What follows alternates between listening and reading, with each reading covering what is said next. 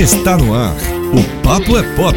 As principais notícias do mundo da música por gente que escreve e fala sobre o assunto. Aqui é informação com opinião.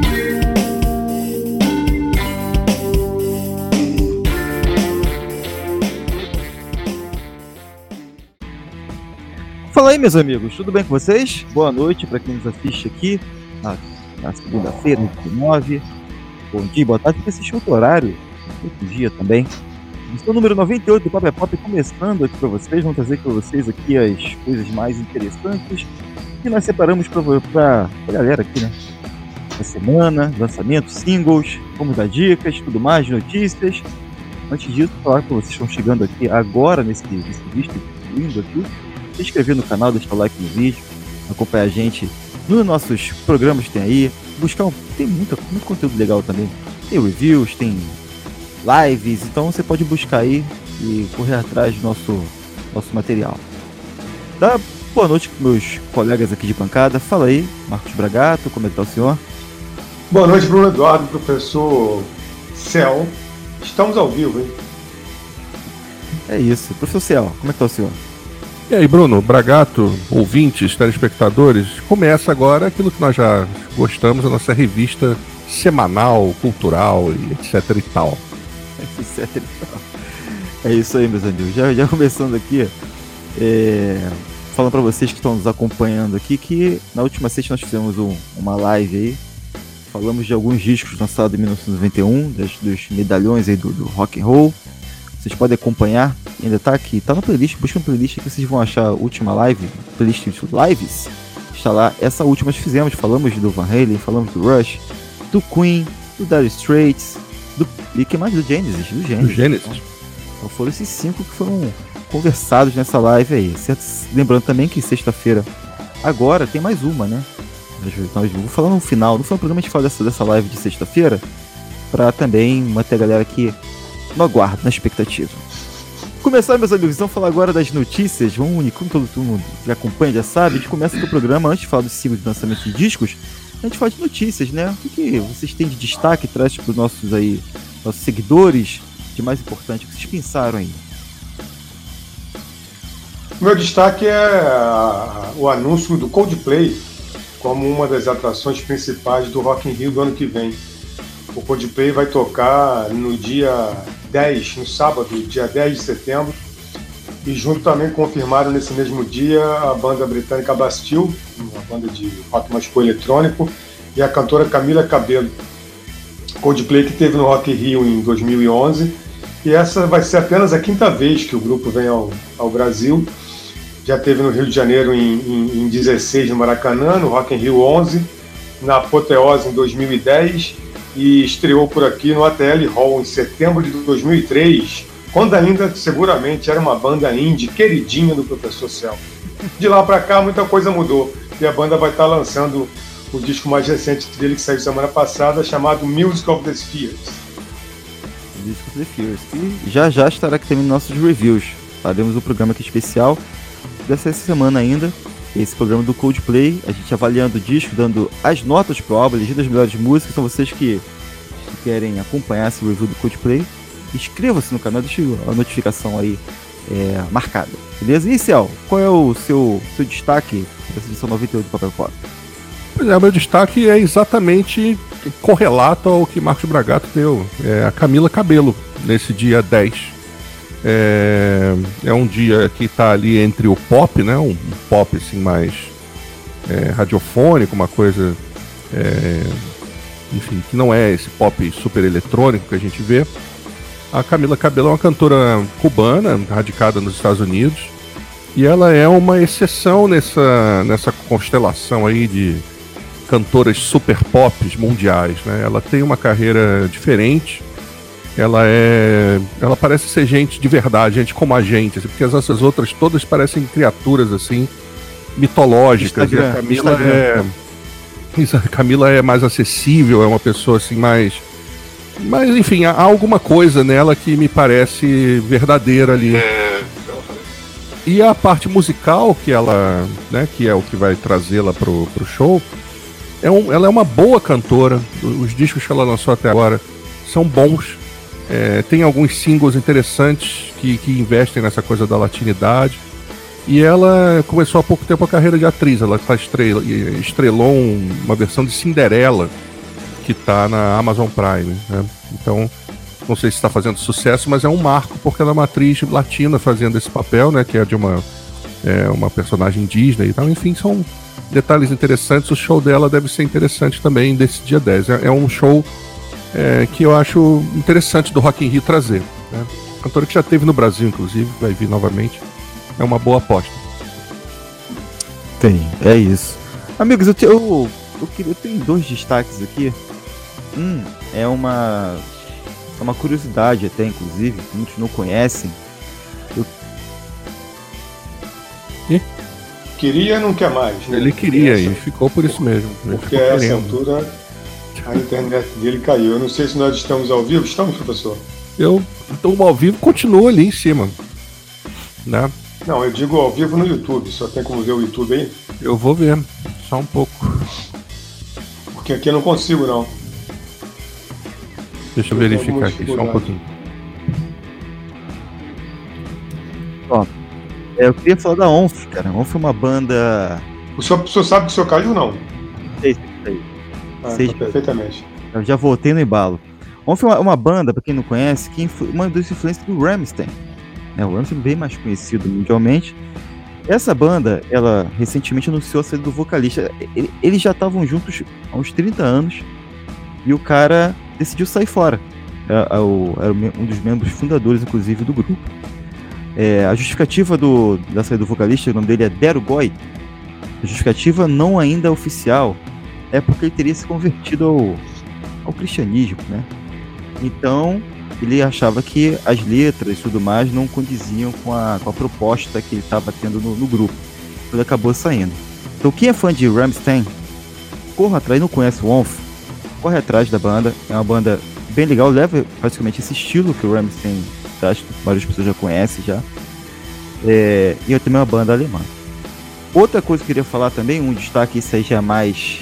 É, tem mais destaque, inclusive, eu acho que é mais popular, é sobre o novo disco do Ozzy, né? O Ozzy deu uma entrevista recente, falando que o disco está praticamente tudo já encaminhado, que vão ser 13 de 3 a 14 canções. E que a grande novidade é que são vários guitarristas. Então, além do Andrew Watt, que é o cara que produz, que nós sabemos, já falamos, que também toca guitarra, teremos Jeff Beck, Eric Clapton, Tom Iommi e o Zack White. Esses aí foram já, já confirmados que vão participar do disco. Além disso, né, o, a, também participações do Trujillo, do Metallica baixista, e o Taylor Hawkins do Foo Fighters, e o Chad Smith do Red Hot Chili Peppers. Lembrando também, a gente já falou desse disco aqui no canal, você pode buscar nossa resenha aqui do Ordinary Man, o álbum anterior do Ozzy, o último álbum do Ozzy, inclusive, ele tinha participação também do Chad Smith, não tinha? E do Duff do Guns N' Roses, né? Sim. Tinha. Então, assim, o Ozzy acho que gostou dessa história de vir com um álbum cheio de convidados. Eu já tinha falado disso, inclusive, no último disco, né? na última vez, né? É interessante o Jeff Beck fazendo o disco aí, participando. Para mim é do, do, mais interessante de todos aí. É. É curioso para ver como é que vai ser o, uma música cantada pelo Ozzy com o Jeff Beck na guitarra. É, artistas com a qualidade mais avançada assim, muitos deles fazem isso, né? Parece que querem. Alguns deles, deles aí parece que não. O Ozzy tem a fama de ser de ter 200 anos, né? Mas o Jeff Beck antecede, antecede o Ozzy. Então de repente é até uma forma dele prestar tributo, né? Eu lembro que o Ozzy também é muito fã de Beatles, né? De repente, como a carta ele pinta numa dessa aí. Olha aí, é isso. Seria interessante. É isso. Então, meus amigos, vamos agora falar dos lançamentos dessa semana, né? É, de discos e singles. Eu queria começar lá logo esse programa falando do, do disco solo do Tom Morello. Tom Morello lançou o seu novo álbum, The Atlas Guard Fire esse álbum é cheio de participações, espe participações especiais, né? As mais famosas é o, é o Ed Vedder e o Bruce Springsteen numa versão cover desse DC. Tem também o Bring Me The Horizon, que é uma banda também já conhecida, e outros nomes aí, uns conhecidos de alguns, a maioria é, nomes mais desconhecidos de outros, que também não é da galera muito do rock, então sai um pouco desse nosso quadrado, desse nosso amplo de visão. É, esse disco saiu agora essa semana, né? O Tom Morello, nós falamos inclusive é, de acho que um ou dois singles aqui no, no programa. Agora a gente vai falar do disco. Queria falar para também, já que vamos falar do disco, para você que é membro do canal, é, o só o membro do canal pode assistir, tá? Coloquei, coloquei no, aqui no canal é, hoje pro membro do canal assistir uma, um pedaço de uma entrevista com o Tom Morello que eu fiz, fiz uma coletiva de imprensa, mas eu botei algumas perguntas, algumas respostas deles em vídeo e alguns, algumas frases também botei lá no, no vídeo. Esse é um vídeo só para membros agora, tá? Depois vai para público, mas prioridade dos membros assistir primeiro essa entrevista com o Tom Morello. Então, quem for membro aqui, o Zeone tá aí, deve ter assistido, já apareceu na comunidade, pode ir lá assistir a entrevista do Tom Morello. Depois, o público geral vai receber isso aí. Vou, vou procurar fazer isso sempre quando tiver um, uma pauta diferente aqui para os membros, tá bom? É isso. Sensacional. Então vamos falar agora então do disco. O que você achou do, vocês acharam do disco? Hein, Marcos Bragato, você primeiro. O que você achou do, esse do Valbo do Tom Morello? Curtiu é. ou estranhou? Não, achei, achei um bom disco que. É, é um disco que reúne mais ou menos todas as. Todas é uma coisa difícil de falar, mas reúne bastante daquilo que representa o Tom Morello no rock e na música pop. Tem várias referências aqui é, distintas entre si, mas que de certa forma se alinham com, com a carreira dele. Tem a música mais eletrônica, tem a coisa mais da, da guitarra, tem a coisa mais da guitarra que eu digo guitarra solo mesmo, aquela coisa de guitarrista. Tem a, tem a coisa do, é, do rap no meio, né? Tem muita coisa que lembra o Rage Against the Machine, não tinha como ser diferente. Aliás, se a banda não tivesse acabado, talvez composições dessas aqui estariam num disco do Rage Against the Machine facilmente, dá para perceber aqui. E os convidados dele, embora tenha nomões, assim, que nem você falou, do Bruce Springsteen e Ed Vedder, aliás, na minha opinião, é a faixa, a única faixa desnecessária do disco é essa. Porque para mim não faz nenhum sentido nessa altura do campeonato, poxa, o Ed Vedder e o Bruce Springsteen aparecer junto com o Tom Morello num disco cantando esse DC. Ah, é legal, é. Gente curte, a gente curte, porque como é que não vai curtir esse DC? Como é que não vai curtir o Bruce e o Ed Vedder? Mas não, não precisava.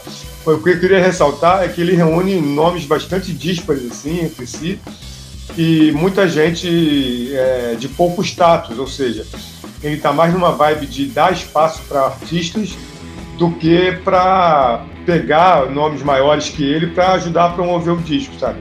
A impressão que eu tenho é essa. Não só porque alguns nomes eu, eu não conheço muito, mas alguns aqui são pequenos mesmo. Eu fiz algumas pesquisas ali eu não só não conhecia, como são pessoas realmente pouco conhecidas, né?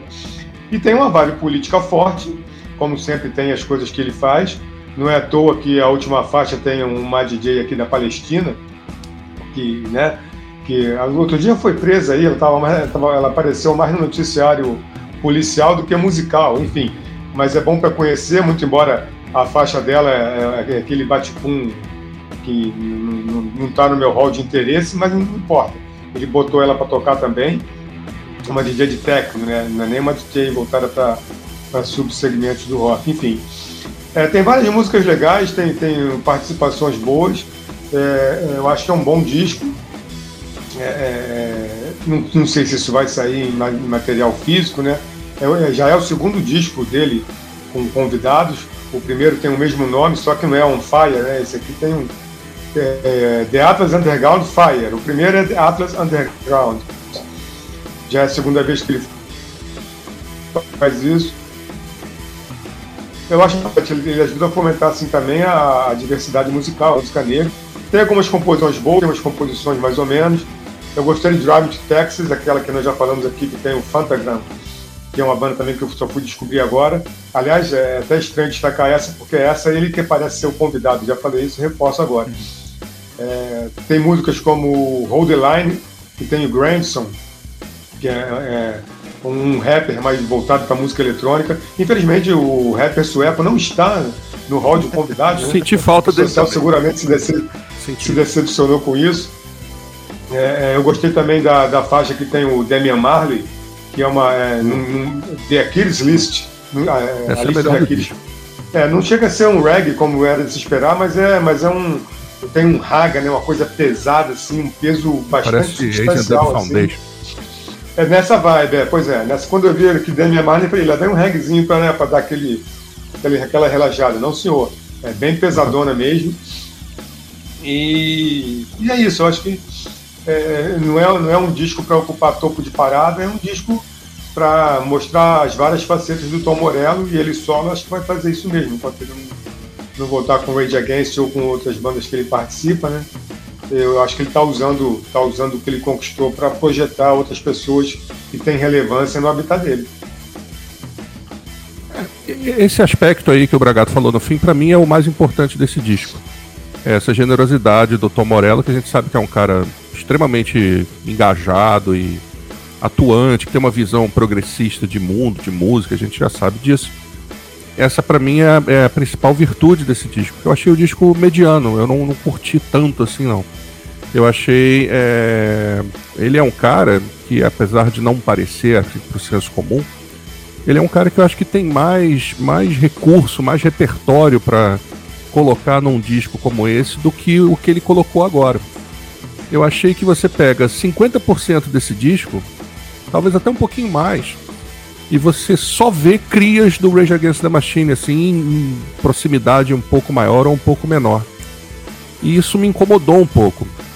Por exemplo, a faixa com Bring Me the Horizon, que é a segunda faixa, ela parece uma música do Linkin Park lá dos anos 2000, com um pouco um vocal um pouco diferenciado, mas a mesmíssima pegada. E a gente sabe muito bem que o Linkin Park é uma dessas bandas derivativas ali de alguma coisa que Rage Against the Machine fez no, nos anos 90. É, eu, eu é engraçado como a gente tem umas visões, às vezes, bem opostas, né? A música que eu achei mais bacana é de longe a cover com o Bruce e com o Ed Vedder.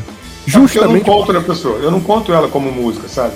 Ah, eu conto, eu conto porque isso mostra um, uma das grandes, um dos grandes feitos do Tom Morello recente, que é participar de colaborações com Bruce Springsteen. Se você parar para pensar assim em termos guitarrísticos, não tem nada a ver uma coisa com a outra. Mas ele inseriu o Tom Morello na Street Band durante um tempo. Foi boa a colaboração dos caras. O Bruce registrou isso em disco é, não me lembro agora o disco, mas era um disco que tinha justamente algumas versões e covers e tal. Recente. Não me lembro se era High Hopes o nome do disco, talvez seja esse. Mas eu achei boa, achei também a, a boa produção dessa faixa. Já pensou se eles, se eles compusessem uma música juntos? Ah, seria melhor. Ah, seria muito melhor. Teria o risco de não ser uma boa música, sempre tem, né? Mas. Mas, mas são dois titãs, né? São dois gigantes fazendo, né? Seria sensacional. É... Eu gostei também da canção com a DJ Palestina, ainda que tenha sido uma, uma coisa assim meio fora da, da, da, do que se espera do Tom Morello. Mas eu acho que é isso que esse disco poderia trazer. Eu acho que ficou um pouco devendo nesse quesito. Pelo menos para mim. A, a, faixa com Damian Marley também é, para mim, é a melhor do disco. Eu acho. É uma porrada, assim, e, e, e é muito bem resolvida, né? Porque eu acho que o Tom Morello, ele apesar de ser um guitarrista versátil, apesar das pessoas não acharem muito isso, ele é um cara que já fez projeto folk solo, Night Watchman, já tocou com o Johnny Cash, já tocou com o Joe Strummer. É... Enfim, é um cara que tem, além do Rage Against the Machine, outros feitos na música. Mas esse disco é muito mais glorificando essa coisa dele pós Rage Against the Machine como guitarrista, que é influente, ninguém discute isso. Mas ele tem mais para oferecer, e isso me incomodou um pouco no disco. Achei o disco muito voltado para essa para esse aspecto da carreira dele. O que não é ruim, mas assim, o disco poderia, na minha opinião, ser mais mais, né? mais ousado, isso mesmo, poderia ser mais surpreendente em alguns aspectos. Achei que o disco é muito muito, enfim, poderia ser melhor. Essa foi a impressão que eu, que eu fiquei depois de ouvir. Falei, poxa, esse disco poderia ser melhor do que é. Mas, enfim, fica o registro e, na minha opinião, repito, o melhor de tudo é a generosidade de um cara como ele emprestar o nome dele para artistas desconhecidos, né, como Fantogram, como a DJ Palestina, enfim, caras que estão aí e que realmente vão ter aí um upgrade com a presença do Tom, né? E só para registrar, é, a primeira faixa, que é quase uma vinheta, tem menos de dois minutos, Harlem Hellfire, achei muito boa. E ela é muito próxima do, do Atlas Underground, sem o Fire, que é o disco anterior, que é um disco que tem umas coisas mais eletrônicas com ele também.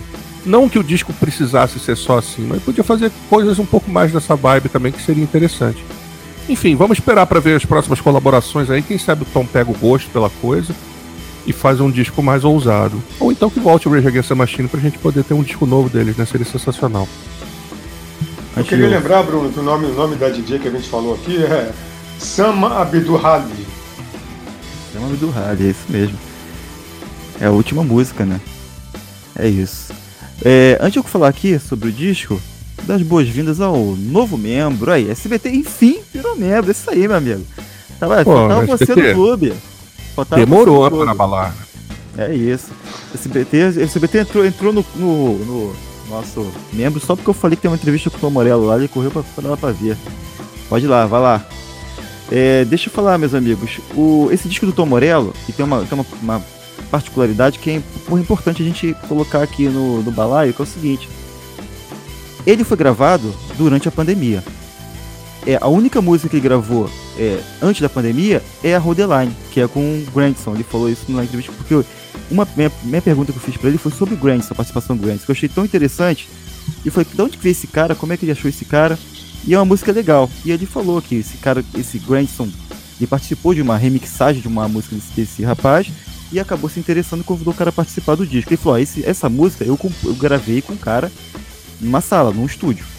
As outras músicas, todas elas, eu não tive condição, porque ele tem uma mãe de 90 anos, 90 e poucos anos, a sogra de 90 anos, então não deixou ninguém entrar na casa dele. Com isso, ele gravou todas as guitarras pelo telefone, até acho que eu comentei isso com o Bragato em off, e ia mandando pros caras. Inclusive a versão desse DC com o Bruce Springsteen foi assim, ele gravou no telefone a guitarra dele e mandou pros caras. E os caras iam gravando. Eu acredito que esse possa ter sido o motivo de não ter tido uma composição com o Bruce e com o Ed Vedder são caras muito mais, atarefados, com muito mais coisa para fazer. É, e certamente vão fazer então uma versão, em vez de compor alguma coisa. E eles fizeram essa versão aí. As outras, pode ver que a grande maioria, a gente até conversou isso no, no single da Fantagram, parece que os convidados, eles, eles que dão caminho para as músicas. Né? Então já tinham coisas, talvez alguma ideia mais ou menos pronta, ele mandava os riffs, eles acertavam e iam nesse caminho. Talvez por isso não, não, não houve uma composição talvez mais mais trabalhada, com mais.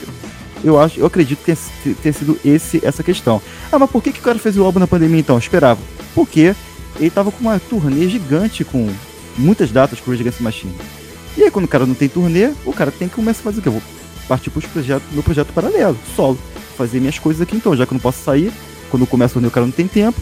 Então acredito que foi nessa questão aí que esse álbum foi feito. Por isso que muitas participações, a maioria por um caminho. Agora, eu fiquei impressionado com a capacidade de, dessa, da guitarra dele, mesmo sendo gravado no telefone e tal. A condi a, a, o som da, do, da, das músicas. Né? Ele falou para mim que 95% das, das guitarras foram gravadas no telefone celular. Isso porque eu li, eu li que ele, ele tinha lido uma entrevista, tinha sido influenciado por uma entrevista do Kanye West, Kanye West falou que tinha gravado a voz. Ele fez isso e ele falou que isso é verdade, sim, foi influenciado pô, se o cara pode fazer a voz, eu que não posso fazer com meu riff de guitarra. E aí ele botou. É, mas, o Bruno, mas, Bruno eu, eu fiz essa ressalva, vamos fazer de novo. A gente fala assim, telefone, celular. No caso dele, ele pode ter um aparelho lá que é praticamente um computador com programas de gravação e de mixagem. É, gravar pelo telefone é a captação do som. É, aí ele joga tudo no processador, numa parada é. lá com a Não, mas, mas, mas, o aparelho que ele usa lá seguramente não é igual aos nossos, não, gente. Eu não, é, chamo, não, nem aquilo, um eu não chamo nem aquilo de telefone. Ultra, eu não chamo nem aquilo de telefone, é um daqueles de 20 mil reais.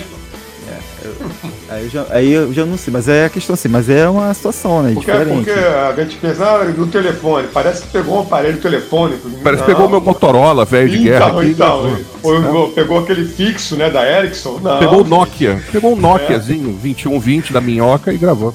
Porque, é, francamente, o Bruno, é, é a sua informação é uma adicional, mas eu não achei mal gravado, nem achei muito, não, não é. muito direitinho. Não, não é, não é não. Muito não, bom. É mal gravado. Desculpa, do ponto de vista okay. da produção, achei ótimo. Sim, né? totalmente é. legal. O que ele diz é que ele tinha um estúdio em casa, tem um estúdio em casa, só que ele não sabe mexer. Aí ele falou, pô, não posso não sei mexer, não tem dinheiro pra entrar aqui porque eu tô em pandemia. não sabe mexer, é bom. Então, meu amigo, vou botar. Ele viu. Ah, vou, vou, até tava ansioso porque tava dificuldade. Como é que eu vou gravar essas músicas? E aí teve essa ideia aí numa entrevista do Kanye West. Kanye West falou que gravava da mesma forma as vozes do telefone. Mas pra mim, Rodeline é uma das músicas que eu mais gosto. Eu gostei muito da participação do cara do Refused. O nome da música que eu vi. Sim. Né, Braga? Ah, Save é. Your Souls. Save Your Souls, é, é uma, das, uma das mais. Ma, parece muito mais a Gun Machine, né? é. né? Mas ela é, é, bem colante, é bem, tem é. refrão, ela é bem cativante. Então, essa, essa foi pra minha playlist. Ganhou e, da. E, eu... e, ele, e ele não canta igual no Refuse, ele canta mais cantado e menos gritado, né? É, gostei muito. Que nem o Bring Me The Horizon também. Ele gritou menos um pouco nessa, nessas faixas. Exatamente. Aquela coisa do vocal berrado, do post-hardcore, né? Isso aí. E, e também vou destacar que vocês, vocês todos destacaram do Damian, Marley também ficou bem legal. A Grant nós já falamos, Fenton Grant já falamos. E eu, eu tenho um, só uma curiosidade. Tem um participante da, da The War Inside do Chris Stapleton. Esse cara tinha falado dele, ele tá no Santana também, né? Tá. Ele é um cantor isso country. aí. Era, Já era a dele já, pergunta que eu ia fazer ao professor Cel, né? Mas o coleguinha aí já dedurou. Qual é o ponto em comum desses dois discos? Essa pergunta. pra saber é se o professor tava ligado, né? Aí, ó, te livrei dessa, então, de passar essa. essa, essa Muito Mas obrigado. ele tava, seguramente ele tava. Ah, me chamou a atenção, né? Quando eu vi, ué, esse cara tá aqui também, cara? Ah, pois é, como sempre, eu achei que o errado era eu, né? É, Tinha anotado foi, errado. O cara tá, tá, tá querendo mudar de lado e tá, tá com medo, fazendo participações, assim. Grava logo um disco inteiro, pô. O cara é bom cantor, né? Mas, enfim. Foi bem nas duas. Ah, Metallica Blacklist aí, o Zeone, nosso assessor aqui, tá Ali-. Aliás, professor, uma informação para você e para o nosso público: saiu no Brasil o CD quádruplo com as versões. Ah, não me espanta. Bruno Ah, vai tá. comprar. Tá no Bruno site da. Universal lá, se eu não me engano, 159 reais.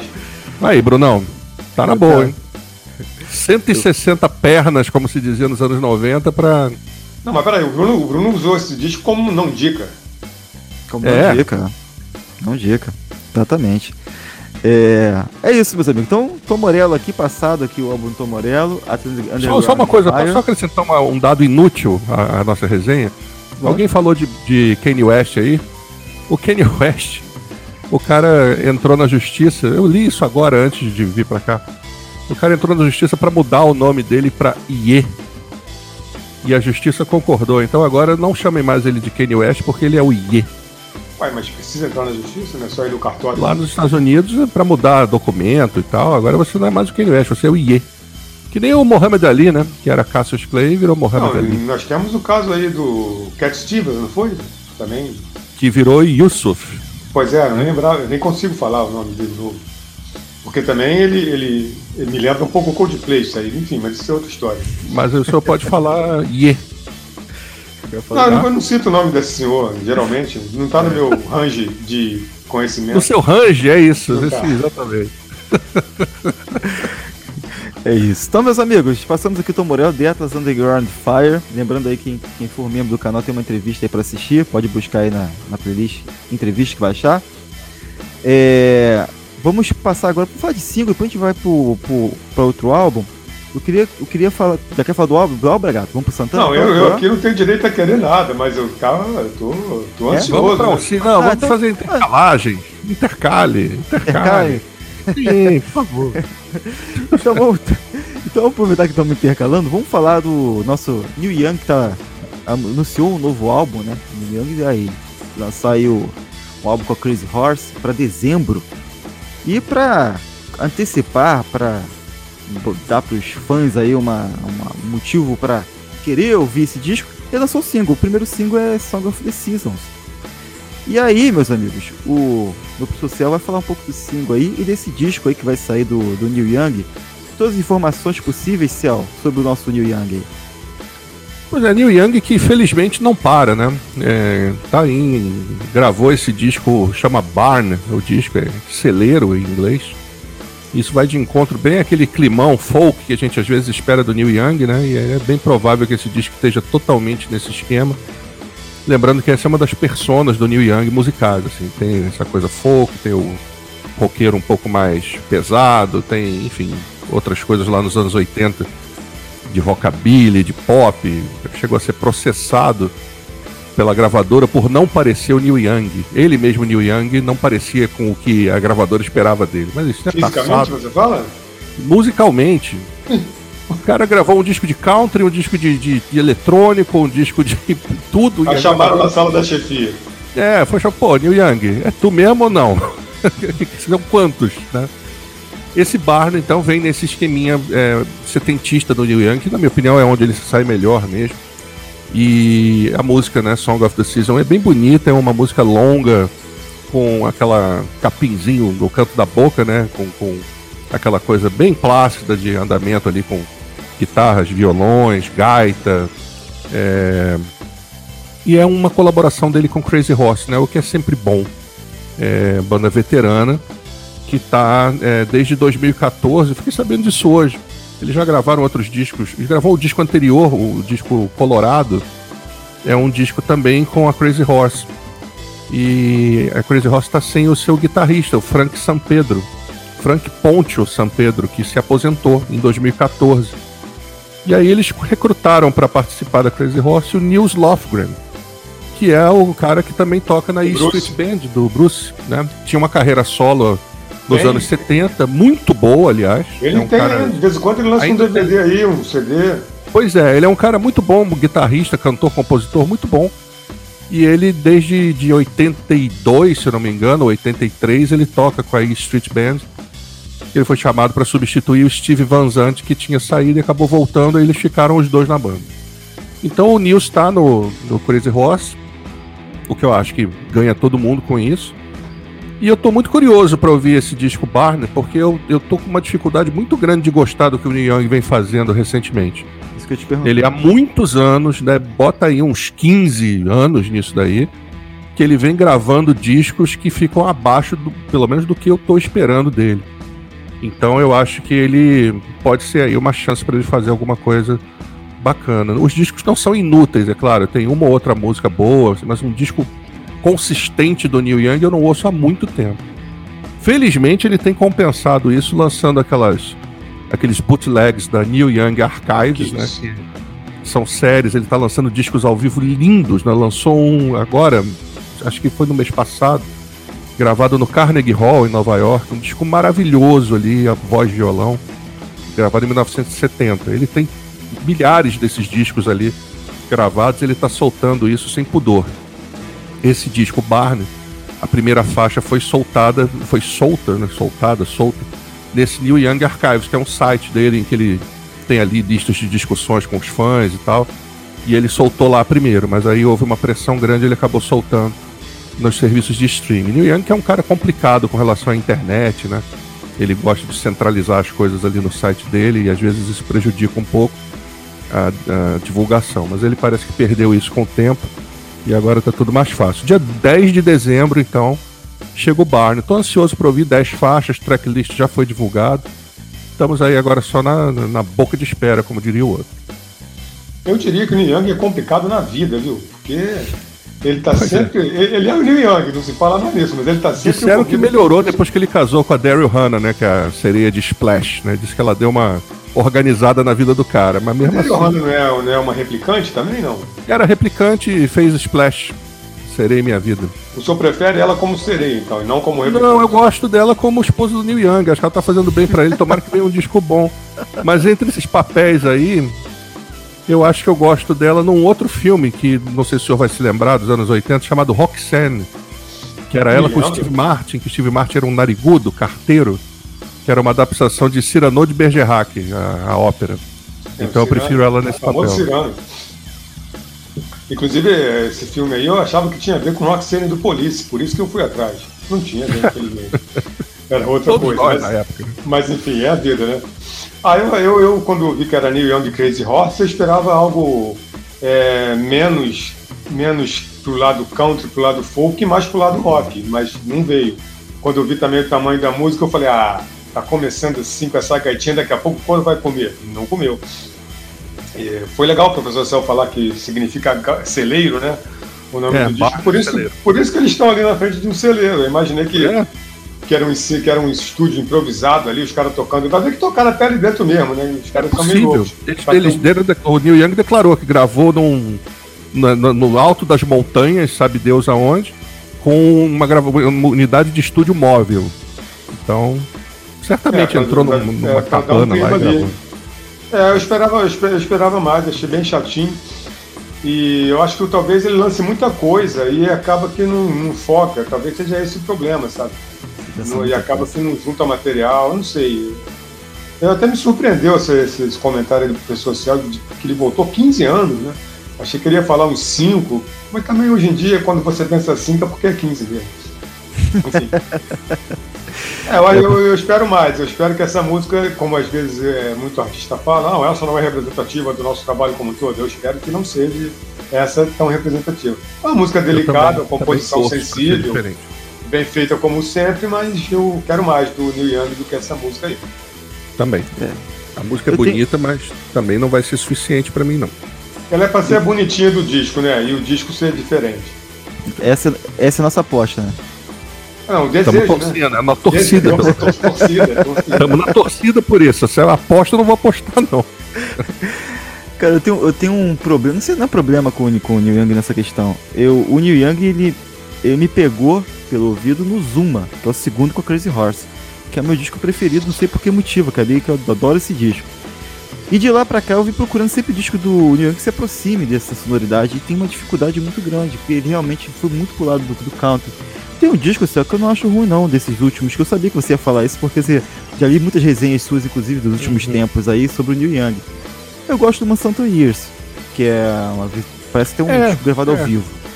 Eu gosto Monsanto Years talvez seja um que, que seja um dos menos decepcionantes desse daí. Até por conta do conteúdo, né? Que é uma porradaria violenta em empresas, né? Tanto que o nome Monsanto vem aí da, da empresa química e tal. Mas eu acho que o Neil Young, cara, tem outras coisas maravilhosas na carreira dele. Houve o Rust Never Sleeps, ô Bruno. Eu acho que se tem um disco que você vai pautar pelo Zuma que você pode curtir é o Rust Never Sleeps, que é de 79. Tem Hey Hey My My. Eu já gostei. Tá aqui. Então, meus amigos, dica aí feita, vocês também estão nos ouvindo aqui. Procurem aí, o Sal colocou aí. Também ouçam o novo música do Neil Young aí. Que bem ou mal, o Neil Young nunca é demais, pelo menos eu penso assim. Né? Amigos, vamos então agora falar do novo disco do Santana. Santana que é o nosso principal dessa capa aí dessa edição 98. Lançou o seu ah, novo tem álbum. capa também aqui, é? Tem, tem a capa. tá aí, tá na arte. Saudade é... da revista impressa. É verdade. Eu fazendo, eu fazendo isso aí, eu falei, pô, essa foto do Santana daria uma boa capa de revista. Tu ia Mas mandar pra gráfica? Ia mandar, ia botar lá Santana, essa, essa foto tá, tá boa. É, álbum Blessing and Miracles. O disco também que tem algumas participações, várias inclusive. Nós falamos de, de um single aqui logo que ele lançou o segundo single, o primeiro single, não, não lembro, não me recordo. E a gente vinha falando, poxa, e comparamos, né, com como era uma parceria com o Rob Thomas, a gente falou, pô, será que vai ter a ver com o anterior, Supernatural? E eu queria saber de vocês a opinião sobre esse disco, mas eu, eu já vou puxar aqui, botar uma, uma, uma pergunta. Uma provocação. É, esse disco aí, eu não acho que ele, ele é muito mais é, enraizado por Santana Raiz 70 do que a gente esperava que fosse uma coisa mais comercial, mais pop? Felizmente. Eu acho é, que eu... ele meio que, que brinca com essa coisa, tanto dos convidados, quanto da sonoridade mais santanista, digamos assim, do rock latino tradicional de percussão. Acho que não é como o Xamã e como o Supernatural, que são os outros dois discos de convidados. Não sei o que o Bragato pensa, mas eu acho isso. Ah, eu acho que esse disco tinha tudo para dar errado. Nós falamos aqui, ah, em 99 ele lançou o Supernatural lá e quer repetir a dose para comemorar, comemorar 20 anos, né? Tava aparecendo, seria, né? E seria em 19, por causa da pandemia atrasou, tá saindo agora. Acontece que ele fez um trabalho muito, mas muito melhor do que daquela época. Me lembro muito bem, porque tinha tudo para ser uma pataquada, aquela coisa de tentar reviver um momento, não conseguir reviver direito e virar aquela coisa clichê. Até porque chamou o Rob Thomas de novo, né? que foi um cara que se destacou naquele disco e se destaca nesse também. Muito embora a, a, a banda dele não seja lá. É... agora esqueci até o nome. Não seja Matchbox lá. Um... 20.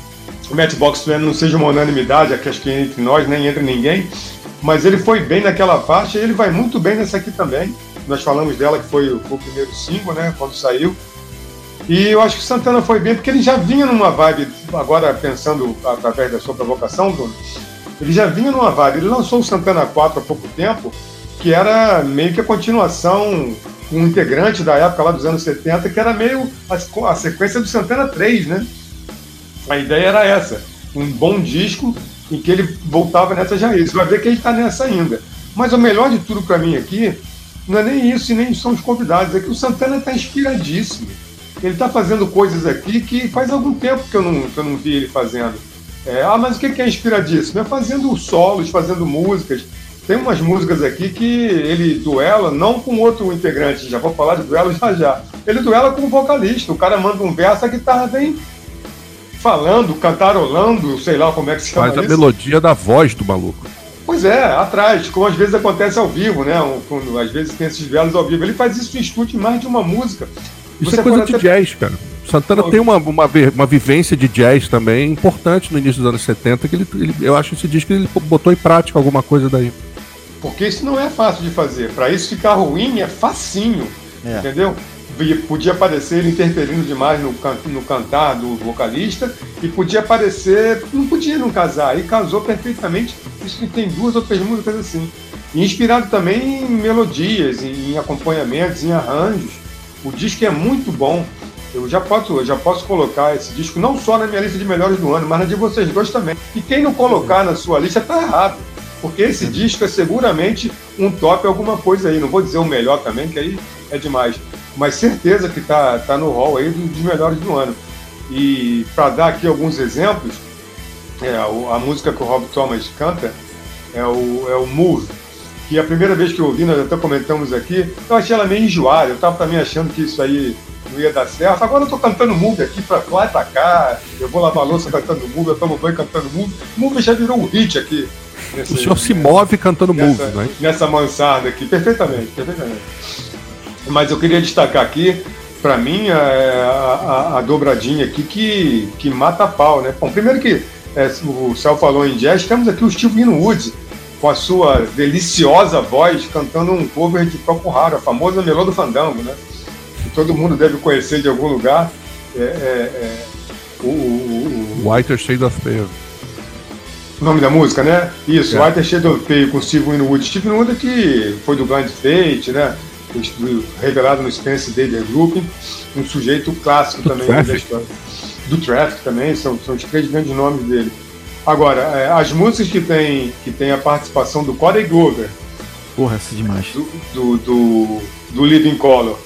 E que tem o Kirk Hammett do Metallica. O Kirk Hammett duelando com Santana é uma coisa de maluca. Nem sei como é que eles fizeram isso. Se, é muito surpreendente, né, cara? Se não é muito... presencial. Isso é aquele tipo de música que arrebata. Acontece pouco, mas acontece. Então, você vai ouvindo a música e fala, caramba, caramba. E vai aumentando e vai aumentando. Mas fala, é. o que esses caras estão fazendo, rapaz? Esses caras estão loucos, não vai parar isso não. E aumenta e aumenta. Porra, o que que tá vendo aí, cara? Uma coisa fantástica. E essa música também tem é, é, o Marco Zegueda, do Death End, uma banda thrash metal lá da da, da, Califórnia cantando, ele nem é um vocalista.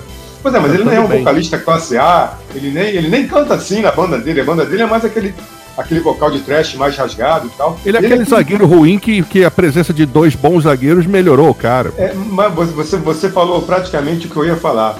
Como, às vezes, por exemplo, você pega um Rob Thomas, como ele fica bem junto com o Santana, né? Como o Santana melhora ele, né? Santana eu também melhora. essa visão em, várias, em, várias, em, várias, em vários pedaços de músicas aqui também. Achei o disco muito, muito legal. E essa, essa música aqui com Kirk Hammett, é, alguém é de dizer que eu sou suspeito para falar, eu sou mesmo, mas surpreendeu demais. Eu não sabia que o Santana ia encarar esse duelo. Porque o Santana não precisa duelar com ninguém, né? Ele faz um solinho aqui, o Kirk Hammett faz outra colar e tá feito. Tá bonita a música. Não, parece que eles estão no palco no desafio. É. De quem, quem acelera mais, quem arrebenta mais, quem bota a guitarra com os dentes, com a língua nas costas, sabe? Parece que eles estão nessa vibe. Pô, e o Santana, gente, o Santana não tem que provar nada para ninguém. O Santana tem 700 mil anos. Ele fala aqui em, ser abençoado, espiritualizado, ele é quase um espírito já, né? Ele é, é, acho que ele já, é uma já virou. É uma entidade, né? Então ele, não tem nada que fazer isso, mas ele foi fez, não tá nem aí. E olha, Kiki Hammond deve ter suado os dedinhos. O Kiki Hammond que costuma tocar com uma, uma barrinha nos dedos, né? Por causa de questões reumáticas ali, não sei se vocês já repararam, vocês os ouvintes também, ele anda com, a, com aquela barrinha ali para segurar a onda para tocar no metálico. Então é, é, é, muito legal. E também achei interessante que é, é quando eu vi aqui que tinha a participação do Chick Corea, que é um tecladista de jazz, né? Eu falei, Ih, lá no final, lá vem uma aguinha com açúcar. Nada disso. O coro come do mesmo jeito. E ainda tem a vocalista aqui do Mahatma Orchestra cantando também junto, né? Que é um, Santana já gravou disco com essa turma do passado, né? E eu acho também um, um resgate bastante interessante. Enfim, é um disco cheio de surpresas, tem músicas que não tem convidados, que a banda dele toca, tem música que o vocalista é o vocalista da banda dele, aquele negão, né? É um negão que parece um ator, Anthony alguma coisa, negão. não, Bom cantor, cara. Excelente, eu não vou lembrar o nome do ator. Toda vez que eu vejo ele no palco, me lembra um ator aí de filme de sessão da tarde que toda hora você vê, mas não sabe quem é esse, cara. Enfim. E tem até, tem até uma, uma cantora, uma cantora, Ellie Brook, uma cantora de girl group, né? Que é uma dessas que o Santana ajuda a melhorar, mas a música que ela canta é meio fraquinha. Eu também já não gosto, então eu tinha que fazer uma, uma exception aqui nesse comentário. É, eu, eu, eu também confesso que eu fiquei muito surpreso com, com a qualidade do disco do Santana. Eu, eu pensei que fosse ser um, uma reedição mesmo do, desses discos de convidados que ele está acostumado a fazer. Que ele ganhou muita fama com isso, muita grana também, merecida, né? Porque ele é um cara que tá aí desde. O Santana é contemporâneo do Jimi Hendrix, gente. Tocou no destoque? Isso que eu ia falar. Né? Quem tocou no destoque, meu amigo? É isso. Santana, porra, Santana revelou outros caras, o Neil Sean, por exemplo, do Journey, do Journey não, do, é do Journey, né? Do, enfim, começou tocando na banda do Santana com 15 anos, pô. Então, Santana é um cara que não, não tá aí agora, né? Então, ele é realmente surpreendente. Diz que é muito surpreendente, mas, assim, se a gente for dar uma investigada nos discos recentes do Santana, não tem só o Santana 4, não. Tem o Africa Speaks, que é o anterior, que ele mergulha ali nas raízes afro-latinas, um disco muito interessante, passou meio batido. Produzido achei pelo difícil Rick, esse disco, sabe? Achei meio... Produzido pelo Rick Rubin. Ele é bom. Ele é interessante. Agora tem que realmente se dedicar ali, porque é um, é um Santana entregue assim, a essa coisa africana. E ele gravou um disco também com participação do duetando, né, com os Isley Brothers. Um disco de soul em que o Santana empresta a guitarra dele ali para versões de clássicos da soul music, como What's Going On, por exemplo. Não foi What's Going On, não, foi Mercy Mercy Me do Marvin Gaye e outros. Então é, o Santana vem numa, nos últimos 5, 6 anos aí em alto nível, fazendo discos e, projetos muito bacanas. E aí, quando a gente vê esse disco, a gente, pô, então é, é, mais um projeto bacana dessa, dessa fase que Santana tá muito boa tem gravações aqui que são muito maravilhosas. A cover de White Shade of Pale do, do Procol Harum eu achei surpreendente, assim, porque primeiro Steve Winwood é um dos melhores vocalistas do rock em atividade. O cara é um monstro, sempre foi, e a voz dele parece que não envelheceu, né? já Canção tá aí. de ninar a voz dele. Né? Ele é surpreendente. E o arranjo dessa música é muito bonito porque eles, eles mantiveram o clima é que é uma balada, né? É uma balada quase progressiva, psicodélica, a gravação original. Eles mantiveram isso, mas enfiaram percussão ali, como não podia deixar de ser, do Santana. Mas no final Santana mete um solo nessa gravação tão bonito, tão bonito, ele muda a melodia da canção. Ele faz uma coisa assim que é realmente de quem, de quem, pô, eu sou Santana, eu vou fazer isso aqui porque eu posso, né? Eu sou afinal de contas Santana. E isso ele, ele joga para todos os cantos do disco, né? Ele realmente domina a situação, ele comanda os arranjos, as gravações, mas ele ao mesmo tempo não soa aqueles guitarristas pentelhos invasivos que querem aparecer. Ele joga para todo mundo, ele abre espaço, ele enxerga os caminhos, né? E, e, e coloca as pessoas ali para brilhar. É muito, muito surpreendente. Assim. A faixa com Corey Glover é uma coisa descomunal. Foi a primeira faixa que eu fui ouvir, assim, caramba, Corey Glover. Eu fui lá não começou do começo, não? Não, eu, eu olhei assim, Corey Glover, não, eu vou ouvir essa aqui antes, aí depois eu fui pro começo. Porque eu tinha muita curiosidade de, de ouvir, foi sensacional. Aí depois fui ouvindo. O senhor sabe que eu não, tenho, eu não uso esse procedimento, né? o senhor não faz esse procedimento, eu entendo. Eu ouço o disco do começo ao fim certinho. Sim, sim, eu entendo. O senhor é um, uma pessoa determinada. Aí, enfim, depois de ouvir o Corey Glover, voltei e aí fiz esse percurso. Até os instrumentais do Santana estão maravilhosos. A música em homenagem à esposa dele, a Cindy Blackman, né, que é a baterista, é maravilhosa também. Então é um disco todo muito bem feito. Tem participações desse Chris Stapleton que a gente falou aí, que é esse cantor country que está fazendo aí algumas incursões nesse terreno mais do rock, né? Tem uma outra música que eu achei muito bacana. Aliás, a música com o Corey Glover é Peace Power, né? A gente tá falando aqui, não estamos é. dando o nome das músicas. Totalmente faz isso. A música com. Aproveita então, Céu. Qual é o nome da música dedicada à esposa dele? É a Song for Cindy. Song for Cindy, faixa 13. É, tem essa música com o Kirk Hammett que é descomunal, chama America for Sale. A música ainda, tem ainda seis tem, ainda tem a minutos. questão das letras também, que, né? O disco ainda tem isso. O disco é todo é do politizado. Core, pelo menos, é. O disco é todo politizado, o disco é todo engajado. E tem também participação de dois filhos do Santana, o Salvador Santana e a Estela Santana cantando. Salvador é tecladista e a Estela é cantora. Tem uma O carreira Salvador à já toca com ele há algum tempo, né? Sim, o Salvador Na toca na dele. banda. Ela é que é convidada. E essa faixa com, o- com o Chick Corea, né, que já faleceu, né, uma homenagem, né, uma faixa póstuma, é muito bacana também, né? É, é uma, uma faixa ali mais pro fim do disco. Ou seja, o disco de Santana não só é o melhor disco em que ele recebeu convidados assim nesse nível, Pra mim ele supera de longe esses outros dois xamãs Supernatural lá do, de 20 anos atrás, como ele mantém essa fase brilhante que o Santana tá. O disco é sensacional, recomendadíssimo e tá na minha lista sim. É, eu vou.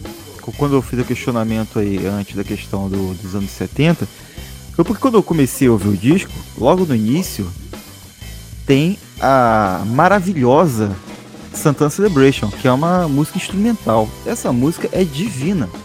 Além de ser muito boa, a gravação dela também é sensacional, tu ouve tudo ali. Pra mim, essa música sinte- sintetiza muito bem o Santana Raiz, aquele do Santana 3 de, 70 de 71. É, aquela canção instrumental, cheia de duelos. Duelos, o Bragato falou duelos, eu tinha escrito aqui, inclusive, duelos no bom sentido. O. Abraxas de 70, que é o segundo o Abraxas. disco dele, que é lindo. É que, né? é, é que o Abraxas é, é mais falado, a galera conhece mais. O Santana 3 a galera fala menos, porque o Abraxas é mais Eu icônico, eu gosto acho. do 3. É, o, o 3 pra mim é um dos meus preferidos. E, e- esses duelos entre, é, é, só entre a guitarra, é guitarra com percussão, guitarra com teclado. Essa Santana Celebration tem, um- teclado com a guitarra, que é uma coisa. Você fica na dúvida, o que tá tocando aqui, ó, guitarra ou teclado? É difícil até de você saber. A Rumbalero, que, é as, que vem em seguida, ela tem o mesmo toque, só que é instrumental. Tem um cara que tem um vocalista, né? E tem os samples, dando um toque de mais contemporaneidade à, à música. Que é uma coisa que o Santana às vezes costuma fazer que ele faz muito bem. A participação do Chris Stapleton, pra mim, é ótima. É um vocal meio soul music, inclusive, nessa, nessa faixa. Eu Tem um reggaezinho. É, gostei bastante É. da, da forma que ele cantou isso aí.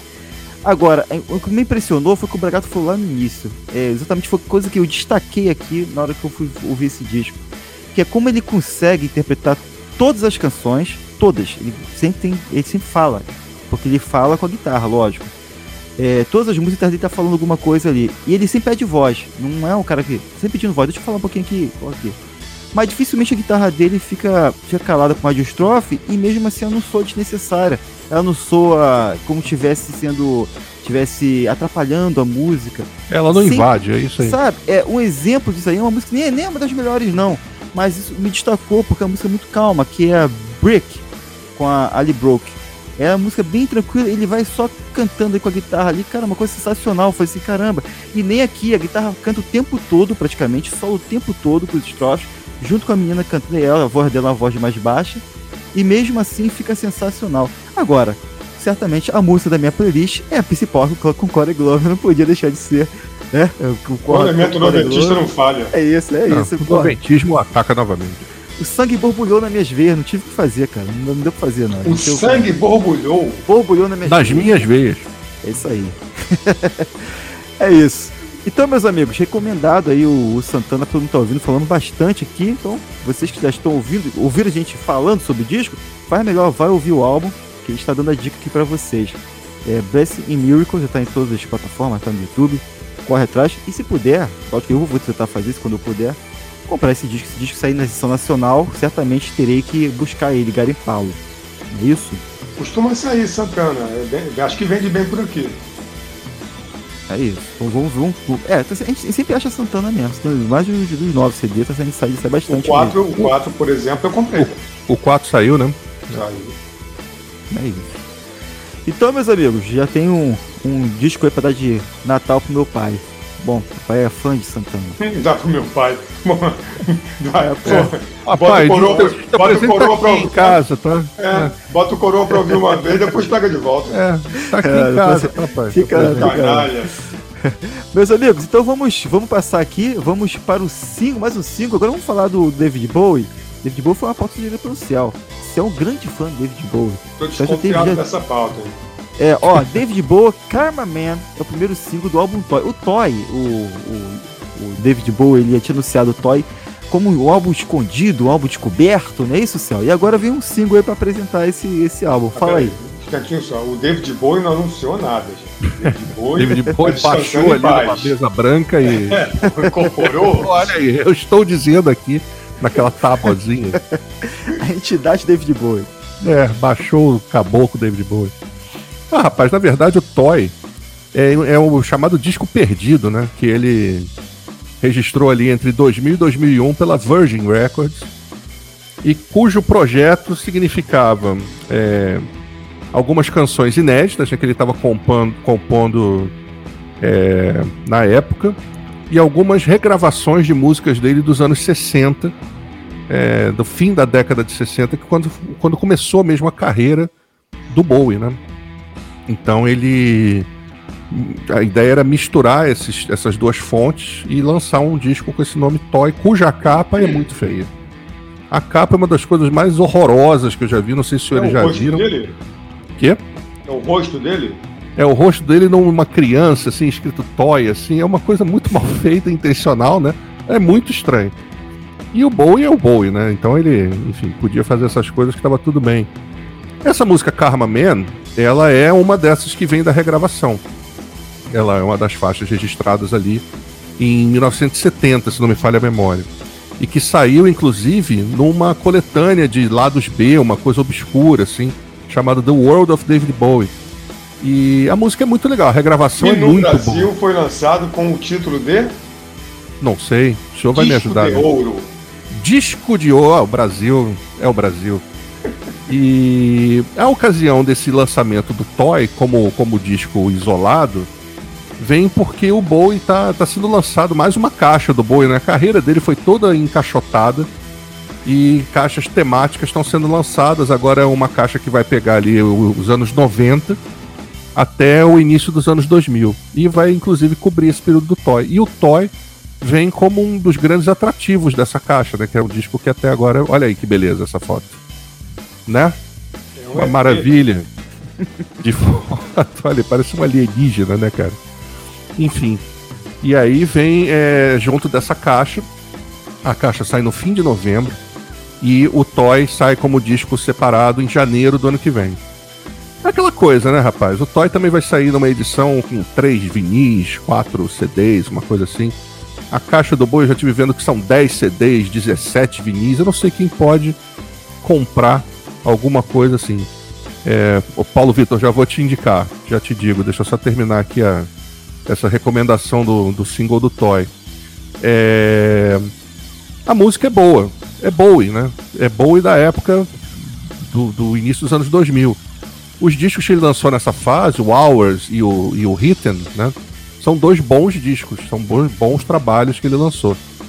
E vem mesmo nesse esquema, vem aquele pop rock com guitarras e tudo mais. E recomendo. Agora, é, adquirir esse tipo de coisa hoje em dia é totalmente impossível, né? Não há como.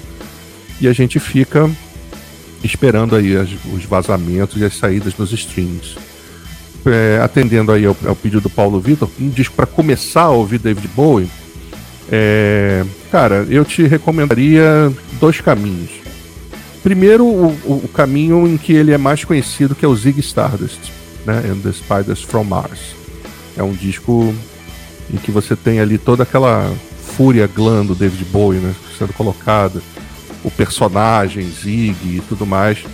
É um disco, é um clássico do rock.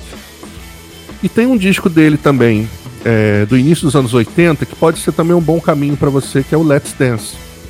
São duas obras é, bem consensuais, assim, do Bowie. E nada a ver uma com a outra. É, elas são bem diferentes entre si, mas que mostram como que o cara era capaz de né, se organizar em, em frontes diferentes, assim, e gravar discos sensacionais. Eu, eu, eu iria no Zig, entre os dois eu preferiria começar pelo Zig. Mas essa música, professor, ela não é, ela não é, ela não é dos anos 70? Como é que saiu? Ela é, mas eu 2000? É, ela é. Essa gravação é de 2001, se não me engano. Ela Ele foi regravou ela em 2000. Isso, ele Aí pegou não essa. lançou, aí vai sair agora. Isso, agora vai sair. Ela é uma composição antiga que foi gravada na época e ele regravou em 2000 para lançar e acabou não lançando. Isso que nós ouvimos aí é de que é de quando? De 2000 ou de 70? Essa é de 2000. Perfeitamente. Né? Já tirei minhas dúvidas. nada, nada a declarar, Bragado, então. Não, que eu achei, eu achei que não é um, não chega a ser um lançamento, sabe? Acho que é aquela, aquela revirada no baú de um artista que faleceu. E, e assim é assim é a vida, né? Assim é a vida. Ainda mais no, no assim é a morte, no caso, né? Aí. Mas eu acho que assim, é, é, sempre importante poder fazer isso, né? Porque era um monstro, né? Um gigante né? da música. Tudo que puder lançar do cara, eu vou lançar. É decisão não, da sou família. Contra, não, não sou contra não, sou a favor. É. Discos até que já foram lançados, eles estão relançando com outra mixagem, com outra gravação. O The Man Who Sold the World, por exemplo, que é de 70, foi relançado como The Metropolis, ou de não sei o que, algum título assim. Então é, era uma nova ordem para as músicas, uma inclusão de uma coisa ali. Então é, aí, podendo... aí, eu já fico preocupado assim de mexer demais no trabalho original é. e se perder, né? Eu também acho que assim, eu não tenho nada contra remixagens e faixas esquecidas e tudo mais, manter o desejo do cara, mas aí já é outra coisa, né? É. Então, meus amigos, é, vamos para a parte nacional agora. Vamos falar é, da Namorena. É, a Namorena está lançando agora um EP, ele chama-se Borboletas, Morcegos e Lobos, tudo cultural. E esse EP traz quatro músicas, né? E o primeiro single saiu. O primeiro single é o Big Reactor. Marcos Bragato, fala um pouco pra gente aí da Namorena e do single que tá saindo aí. É, Na Morena é um projeto novo da Ana Morena Tavares, que há anos já atua na, na, na cena rock, inicialmente em Natal, e teve bandas lá como Oficina, e a banda principal dela, que existe até hoje, é a Camarones Orquestra Guitarrística, que é uma banda de surf music instrumental, uma banda bem interessante.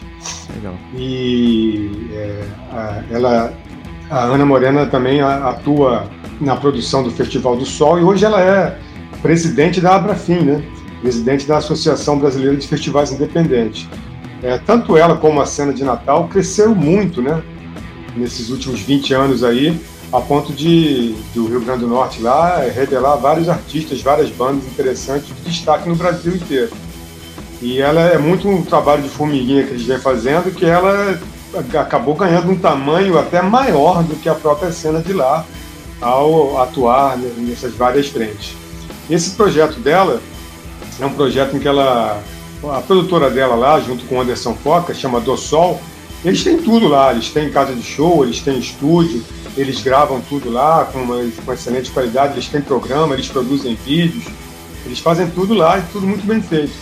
E ela, e ela agora está partindo um, praticamente um trabalho solo dela, em que ela convida é, cada música parece que tem alguns convidados de outras bandas. Essa música mesmo, Big Reactor, é, tem o, o Ives Fernandes na bateria, que é do Camarones, é, tem o Thiago Andrade, que é do Thelma Gadelha, onde também, se eu não me engano, a Ana também toca. Enfim, mas agora ela parte para uma coisa, me parece, um pouco mais ousada, que é um trabalho realmente solo dela. Inclusive o clipe de Big Reactor, ela aparece sozinha lá, cantando, sensualizando e tal. E, e, parece que é um. É, ela parece mais num, num, num, trabalho de crooner, de cantora. A música é em inglês, como o título diz. E parece um trabalho bastante ousado e diferente da, das coisas que ela já, já vinha fazendo. Eu não sei como é que ela arruma tempo para fazer isso tudo, né? Ainda mais juntando. Tudo bem que teve pandemia e tal, as pessoas ficaram meio em casa. Mas ela também é muito ativa nas redes, está sempre aí fazendo transmissões e tal. Eu gostei desse, desse, desse primeiro single é uma música, é parece ser uma carreira bastante diferente dela. Ela se postando até de uma forma diferente. Uma Ana Morena, com esse Namorena, que é o nome do projeto, se descobrindo, se reinventando um pouco fora daquele, daquele cercadinho do rock. Muito embora essa música também tenha a ver com rock, o guitarrista toca bastante, mas é uma música mais espaço, mais space, né? mais atmosférica, mais flat. Eu gostei acho importante que ela esteja fazendo alguma coisa é, a essa altura do campeonato, ela que já atua tanto tempo nessas frentes todas, tentar se reinventar como artista também. Pois é, eu, não conhecia a moça, né? E fui ouvir e gostei. Achei bonita a voz dela. Ela também é, é bonita, menina. E, e achei um, um, uma, uma coisa meio blues, assim, uma coisa meio. um blues leve, uma coisa light, assim, que não é aquele uma coisa engajada e tudo, mas eu achei a música muito bonita, me surpreendi muito por isso. E também fiquei espantado positivamente, assim, com a, a, a qualidade da gravação. Achei tudo muito bem gravado, nítido pra caramba. É, os arranjos ali, tudo muito bem feito, tudo no lugar certo, não achei nenhum excesso, nenhuma.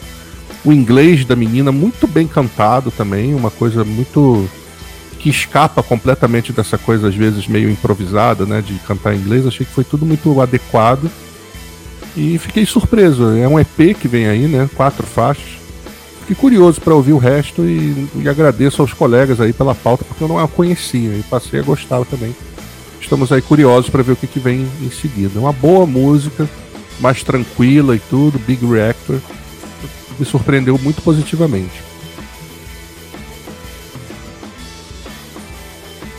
Então, o, essa canção, a Big Reactor, como o Bragato falou, pode ser encontrada no YouTube. O clipe tá lá já. Então, galera que tiver curiosidade, corre no YouTube, joga na Morena, The Big Reactor, vai, já vai aparecer já a música e o clipe lá para vocês assistirem e conhecerem também. O Bragato deu a planta toda aqui. O Som é um, um festival conceituadíssimo aqui na cena rock nacional, inclusive, que tá o comentário aqui. E é isso, meus amigos. Sucesso para a E vamos, vamos ver, né? Quando sair o EP, a gente volta a falar aqui de novo e, e traz mais informações para vocês que estão nos acompanhando. Beleza? É... Amigos, vamos para a parte final das dicas, né? Uma hora e seis de programa aqui. A parte gente vai trazer para nossos nossos seguidores, nosso, nosso público aqui, o que, que eles podem ouvir, ler ou assistir essa semana aí que está entrando aí. Vamos, antes de mais nada, só responder aí o Leon Abecassis, que está ali mandando uma mensagem. Temos resenha do último disco do Manic Street Preachers aí. É isso aí. Apenas vale procurar aí para achar. Alguém lembra a edição? Puxa, não tem tanto a produção, a produção vai falando enquanto o professor dá dica. É, a produção vai, vai fazer essa pesquisa. Bom, eu vou dar minha dica, surpreendentemente, hoje de YouTube, uma coisa que eu nunca faço. E minha dica é para as pessoas que gostam de comer. Eu também Ué. sou uma pessoa. Tá todo mundo, então. Não, as pessoas têm uma relação, uma relação burocrática com a comida. Eu não, eu tenho uma relação apaixonada com a comida. Apaixonado. É o seguinte, é, há, alguns anos existia um programa na, na, Discovery Home and Health, se eu não me engano, chamado Men vs Food. E era um programa sensacional, apresentado por um cara chamado Adam Richman em que ele visitava várias lanchonetes e biroscas americanas mostrando os pratos que eles tinham lá e via de regra fazia um desafio que era ou um desafio de picância, né, com pratos super apimentados, ou um desafio de quantidade. Então eram coisas brutais, assim, comer 12 hambúrgueres, 5 milkshakes, essas brutalidades. É, e, realmente e eu é descobri difícil, que esses programas estão todos no glorioso YouTube assim, divididos por cidade, por lugar. Então, quem, quem gostava de ver esses programas, não sei se alguém além de mim gostava, é, estão lá. É, inclusive a, a, segunda temporada que é chamada As Crônicas Carnívoras estão lá disponíveis. The Carnivore Chronicles estão Só lá. teve uma recaída então, né? Não, eu só estou vendo. Não estou. eu só estou vendo. Você não porque... participa dos desafios? Não, não participa porque o poder aquisitivo. O desafio, aliás, o senhor Bragato, tem sido sobreviver com o poder aquisitivo atual. Que eu acho é um muito mais sério. É um belo desafio, você, é. Do que você sentar e comer cinco churrascos e oito milkshakes como o Adam Richman faz. Então eu estou nesse tipo de desafio. O desafio de quantidade eu estou passando por enquanto. Então quem quiser ver, tá lá Man vs Food no YouTube no 0800. A minha dica é um festival, está de volta aí com o arrefecimento da pandemia, o Rio das Ostras Jazz and Blues Festival, Maneiro. que é um dos festivais Pô, mais é... interessantes. Morava em Macaé, já tinha esse festival. Sim, um dos festivais mais interessantes que eu tive a oportunidade de ir. Um festival gratuito, totalmente bancado pelo poder público, pela Prefeitura de Rio das Ostras. Ele vai acontecer, geralmente ele acontece é, ali no feriado de Corpus Christi, ali em junho, mas esse ano, por causa da pandemia, ele vai acontecer entre 12 e 15 de novembro, né, ali naquele feriado de proclamação da República. É a 17 edição. Eles vão fazer o festival é, seguindo o tal de protocolos. Esse festival é aquele que o morador lá da cidade ele pega uma cadeirinha de praia, ele vai para o local, monta a cadeirinha dele, é de graça, ele senta ali e fica assistindo. Agora, naturalmente, ele vai ter que se organizar melhor, a cadeirinha vai ter que ter um afastamento de um metro para a cadeirinha do coleguinha do lado, mas o festival está mantido. Já estão confirmados Eric Gales, John Clearly, Roosevelt Cooler, é, o Hamilton de Holanda, com seu, com seu cavaquinho, bandolim. o seu bandolim. bandolim, exatamente, um músico espetacular, é o Satriani do bandolim, é, Chris Porter, é, Nico Rezende e Lancaster, entre outros nomes. É, estão ainda fazendo um esquema de distribuição de ingressos, o festival é gratuito, então tem que ter reserva. Eu queria lembrar que para quem é de fora, vale muito a pena ir, porque lá não é Búzios, então as coisas lá são mais em conta. Você consegue ir, conseguir uma hospedagem boa, por um preço satisfatório, e os shows são todos de graça, né? então se organizar você acaba gastando menos porque você não paga o ingresso. É, as, as, informações estão lá no site oficial, que é www.riodasostras.jazzblues.com. Nico Rezende é autor de Esquece e Vem, hit dos anos 80. Não só esse, né? Era um e hit bem da época, né? Um hit. Tocou com o Lulu Santos, era tecladista do Lulu Santos, na fase lá do Sincero. Bom músico. É isso. Meus amigos, deixa eu só colocar que a edição do Main Street Preachers é a do Ed Vegas, 93 aí, ó. Tá vendo aí? Então, só procurar essa capa aí que vocês vão achar. Uma das melhores edições que nós já fizemos. É essa aí. É... Minha dica fica pra nossa live, tá? Sexta-feira aí, galera. Eu tá sabia que é Pô, esse é um malandro, né, cara? É o, é o manda-chuva, né? Do desenho. Seven One. Pô, olha esse cara. Fica pra nossa live aí. A nossa live dessa semana agora será de. Seu céu esperou bastante. Paralama do sucesso, pior ou melhor, tá? Então, galera. Os guarda-barros da Lêxito. Vamos, vamos é, concluir que essa lista aí que nós, que nós fizemos inicialmente.